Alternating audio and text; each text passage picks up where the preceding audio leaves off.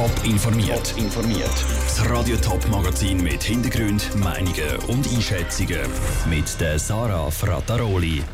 Wie jetzt steht Kreuzlingen und Konstanz auf die Grenzöffnung nach Monaten hinter einem ungeliebten Grenzhag reagieren und wie die Verdoppelung vom Vaterschaftsurlaub für die Zürcher Stadtangestellten auf vier Wochen bei den Zürcher Parteien nachkommt, das sind zwei von den Themen im Top informiert. Offiziell trennt die beiden Städte Kreuzlingen und Konstanz eine Landesgrenze. Sie sind aber so ineinander verwachsen, dass es inoffiziell eigentlich keine Grenze gibt. Man könnte schon fast von Kreustanz oder Konstlingen reden. Jetzt, wegen dem Coronavirus, sind die beiden Städte aber tatsächlich monatelang voneinander getrennt Damit soll bald Schluss sein. Der Bund hat nämlich bekannt gegeben, dass die Grenzen bald wieder aufgehen. Was das für Kreuzlingen und Konstanz bedeutet, im Beitrag von Stefanie Brändle. Es sind berührende Szenen, die man in den letzten Wochen zwischen Kreuzlingen und Konstanz gesehen hat. Bärli, die durch den Grenzhag Händchen heben oder Familien und Freunde, die mit dem Haag dazwischen käfeln. Bald soll der Haag nicht mehr stören. Der Bund hat nämlich bestätigt, dass die Grenzen ab dem 15. Juni aufgehen. Grosse Erleichterung für Walter Rügert, Mediensprecher der Stadt Konstanz. Konstanz und Kreuzlingen verbindet ja seit vielen Jahren eine, eine sehr gute Zusammenarbeit auf vielen Gebieten. Wir haben sehr starke Kontakte auch zwischen den Bürgern. Da freuen wir uns natürlich, dass wir da wieder zum Normalzustand zurückkehren können. Die Konstanzer und Kreuzlinger sind also bald wieder wie eins. Das freut auch Thomas Niederberger, Stadtpräsident von Kreuzlingen. Es seien schwere und intensive Zeiten gewesen, sagt er im Interview mit Teletop. Und wir sind völlig voneinander abgeschnitten gewesen.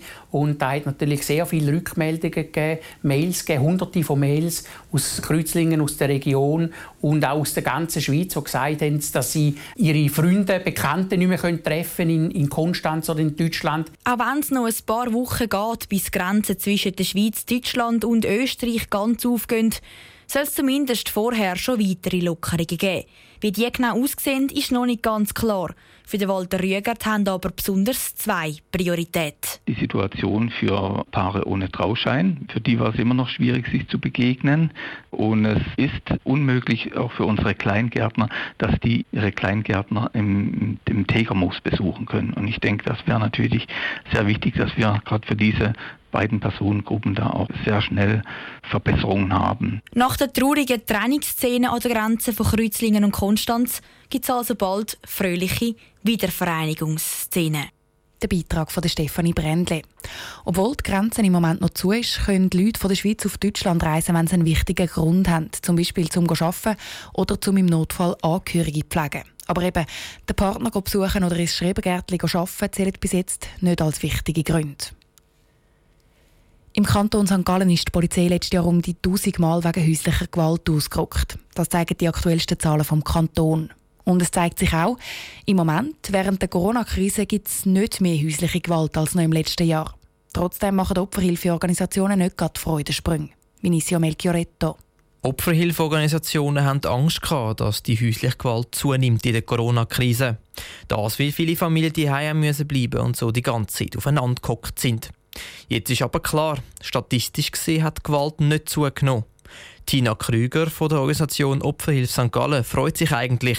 Sie warnt aber auch. Natürlich ist es wünschenswert, wenn die Zahlen weiter sinken werden. Gut 1000 Polizeieinsätze, das ist eine ganze Menge. Auch die Geschäftsführerin von der Opferhilfsorganisation Benefo im Kanton Thurgau, Elisabeth Riedmann, befürchtet, dass ein Haufen Opfer sich gar nicht meldet bei einem Übergriff.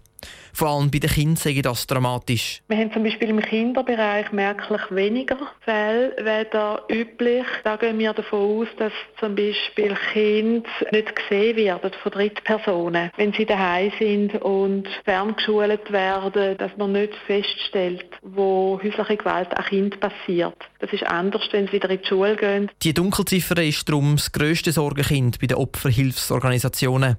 Sie appellieren an die Menschen, sich frühzeitig bei ihnen zu melden. Nur so können sie die Übergriffe effektiv verhindern. Das ist ein Beitrag von Vinicio Melchioretto. In der Schweiz ist vor allem die Zahl der schweren Gewaltdelikte bei der häuslichen Gewalt hoch. Das zeigen die neuen Zahlen aus dem Kanton St. Gallen. Opferhilfeorganisationen fordern darum, dass gerade in diesem Bereich noch mehr passieren muss. Während andere Länder bis zu sieben Monate zahlten Vaterschaftsurlaub haben, liegt der Schweizer Durchschnitt gerade mal bei knapp einer Woche. Die Stadt Zürich hat für ihre Angestellten bis jetzt 10 Tage. Jetzt sollen 20 daraus werden. Von lang überfällig bis eine absolute Frechheit. Stadtzürcher Politiker finden klare Worte für den Entscheid. Andrea Blatter. Gesamtschweizerisch ist das gesetzliche Minimum für den Vaterschaftsurlaub bis jetzt gerade mal ein einziger Tag. Im September entscheidet das Stimmvolk an der Urne, ob es 10 Tage werden sollen. Bevor es zu dem kommt, presst jetzt die Stadt Zürich vor. Papis, die für die Stadt arbeiten, die sollen künftig 20 Tage, also vier Wochen Papi-Zeit bekommen. Dass sich der Zürcher Stadtrat ausgerechnet den jetzigen Zeitpunkt ausgesucht hat für den Entscheid, kann die SVP-Gemeinderätin Susanne Brunner kaum glauben. Der Entscheid vom Stadtrat macht mich sprachlos. Es ist eine Unverschämtheit, weil in kurzer Zeit wird das Volk an der Urne über einen staatlichen Vaterschaftsurlaub entscheiden. Und wir stehen vor einer riesigen Wirtschaftskrise und dass der Stadtrat jetzt da einen Steuerzahler noch mehr Kosten aufbürdet, ist eine unglaubliche Frechheit. Kosten soll der Vaterschaftsurlaub jedes Jahr rund 600'000 Franken, schreibt der Stadtrat. Bei dem selber heisst es auf Anfrage, der Zeitpunkt hätte absolut nichts mit dem Coronavirus oder mit der Abstimmung zu tun. Es ist ganz einfach so, dass schon lange über die Verlängerung diskutiert wird und jetzt sie halt spruchreif. Endlich, findet der Zürcher SP-Gemeinderat Jean-Daniel Straub. Es ist allerhöchste Zeit im internationalen Vergleich, hinkt die Schweiz weit hinterher. Und es ist hinlänglich bewiesen, dass eben gerade die erste Zeit wie sich eine Familie organisiert und wie sie sich eben organisieren kann, aufgrund von der Rahmenbedingungen, die sie hat, ganz entscheidend ist für den weiteren Verlauf auch von der Gleichstellung in der Familie. Der Vorschlag vom Stadtrat muss zuerst noch im Gemeinderat durchberaten werden.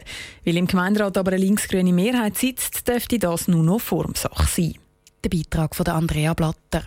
Weltweit am längsten Vaterschaftsurlaub haben übrigens die Leute Südkorea, nämlich ganze 28 Wochen. Schlusslicht sind die USA mit gar kein zahlter Papi-Zeit. Top informiert, auch als Podcast. Mehr Informationen gibt es auf toponline.ch.